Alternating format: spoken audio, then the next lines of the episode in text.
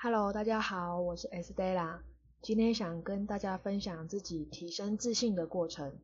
其实回想我自己小时候，我是个很没自信的小孩，就是属于比较胆小懦弱的那一型。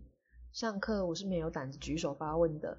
对于老师跟同学间给我的赞美，我会脸红到不知道该怎么办。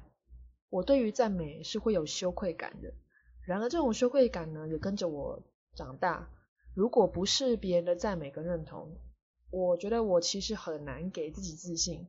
那会让我想要改变的契机呢，是在我二十几岁恐慌症发作的时候，因为那种失控的感觉让我更加的害怕。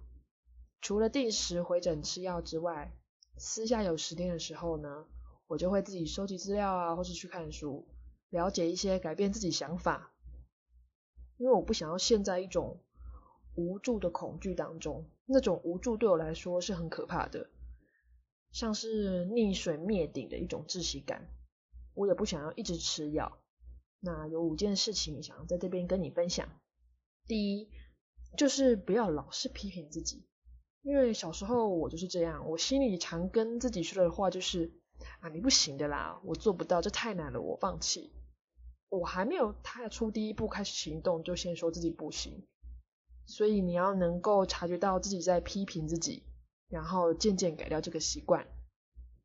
第二，就是每天给自己三句鼓励的话，这样的话一个礼拜累积下来就有二十一句了，一个月累积下来也是很可观的数量。所以我希望你不要吝啬给自己赞美，像是你做的很好了，你有进步，你已经很努力的。其实是因为人都需要被认同，当别人认同你之前。你要学会认同自己。那第三就是不断去练习，生活中做到不要批评自己跟赞美的习惯，这是我培养自信心上每天都会做的事。第四，这是很多人怀疑的事情，应该说也是很多人的痛点，就是你要相信你是值得被爱的，世界上没有一个生命是白白诞生的，你也要相信你的存在是有意义。而且是被祝福，并且你是值得被爱的。在这里，我想鼓励我的听众们，减少批评自己，多多的鼓励自己，因为相信比别人给你的鼓励，你却还怀疑来的好。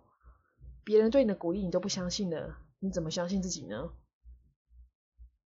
第五是，你可以培养一个自己喜欢的运动，不是别人教你做的哦，是要你喜欢的运动哦。像我喜欢找朋友打桌球啊、羽毛球，或是约朋友骑脚踏车也可以。运动不需要到很操，主要就是你喜欢而且可以持续的运动就可以了，也不需要跟别人比较或是追求别人的目标。那在饮食方面，你可以做到少咖啡因、少油炸、少糖，因为我们的身心状况跟心灵的关系是紧密的。那以上五件事。是我提升自信一路走来的小小经验分享，希望现在正在收听音频的你可以带给你一点启发或帮助。那我们下一集见喽，拜拜。